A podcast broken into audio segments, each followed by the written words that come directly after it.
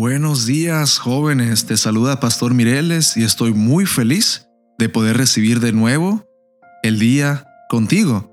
Bienvenido al devocional Un mensaje de Dios para ti. Esta mañana nuestro versículo se encuentra en Primera de Tesanolicenses 4:3 que dice: Lo que Dios quiere es que ustedes lleven una vida santa, que nadie cometa inmoralidades sexuales. Y el tema de hoy, abril 18 es lo que Dios quiere. En el versículo de hoy, Pablo está expresando lo que Dios quiere que haga todo aquel que recibe el mensaje de salvación. Pablo les recuerda cómo debían conducirse, es decir, su conducta moral y ética diarias. Y hemos visto en varias meditaciones de los últimos días que santo se refiere a apartado para un uso sagrado, pero en este pasaje Pablo añade una nueva dimensión a la santidad y la representa como el estado o condición en que los hijos de Dios han de esperar el regreso de Jesús. Ahora bien, en este pasaje Pablo contrasta la santidad con la inmoralidad, especialmente de índole sexual. Aunque la salvación solo se obtiene mediante la gracia de Dios, la vida cristiana debe de ser una vida de crecimiento, buscando la perfección que nos ha sido prometida en Cristo el don de la sexualidad es una evidencia del amor de Dios por nosotros, pero se ha abusado tanto de ese don que en algunos casos llega a ser una maldición para muchos y causa mucho sufrimiento y tristeza. Desde su niñez, vivió al frente de esas dos casas enigmáticas. Eran casas de, de, citas donde muchos personajes que visitaban la ciudad podían ir a comprar placer de todas las clases contando con las más absoluta discreción. Acudían a ellos políticos, funcionarios y personas de alta sociedad. Él creció recibiendo el elogio de las damas que trabajaban ahí. Observó la vida dura que tenían que soportar y muchas veces las vio llorar. Fue ahí donde se perdió en el oscuro mundo de la inmoralidad y aprendió toda clase de vicios. Pero un día una joven colportora le regaló una revista misionera donde aprendió acerca del amor de Dios. El encuentro con Cristo le reveló su desastrosa condición y lo motivó a buscar una iglesia.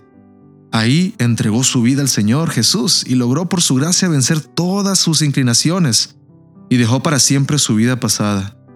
En el pasaje de hoy, Pablo concluye con tres motivaciones para una vida santa.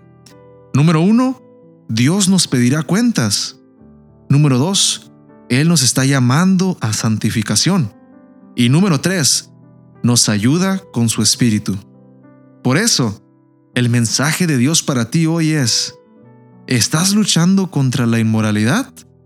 Mi espíritu puede darte las fuerzas para vencer. En realidad, jóvenes, qué tema tan duro, relevante, necesario para hoy en día. Hay tantos jóvenes atrapados en inmoralidad sexual que, que es algo a veces para ellos vergonzoso comentar o hablar, pero yo sé que es una realidad. Es como dicen, un elefante gigante en un cuarto que nadie habla de él. Pero hoy yo quiero que hablemos de eso. La verdad es que es algo común, algo en el cual si tú me estás escuchando y estás pasando por esos momentos, no estás solo. Muchos han batallado o batallan actualmente con esas inmoralidades sexuales, los deseos carnales de, de nuestra condición pecaminosa, nuestro cuerpo pecaminoso representándose por medio de estos deseos y acciones. Pero yo te quiero decir esta mañana, joven, que en Cristo es posible. Es posible obtener victoria, liberación. Es posible salir de eso y obtener esa vida que tanto has deseado. Si le has pedido tantas veces perdón a Dios, si le has prometido tantas veces el salir de esto, yo te digo, la recompensa es grande. La vida es más plena de lo que tenemos. Así que anímetas, esfuérzate, que con Cristo puedas obtener la victoria. Te invito a orar para obtener esas fuerzas que solo Cristo nos puede dar. Oremos, jóvenes.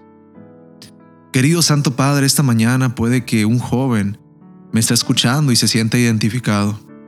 Yo sé que eso es muy probable, Padre, porque no es algo en lo cual este joven, este, este hombre, esta mujer están solos en ese problema. Hay muchas otras personas de todas las edades pasando por lo mismo.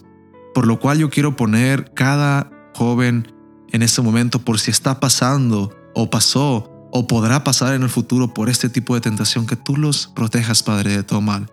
Los protejas de la tentación del enemigo, les des las fuerzas de Jesús para librarse, para, para romper las ataduras que, que el enemigo pone en las vidas de nosotros y así poder vivir una vida plena como tú la has mandado, Padre, moralmente buena, agradándote a ti.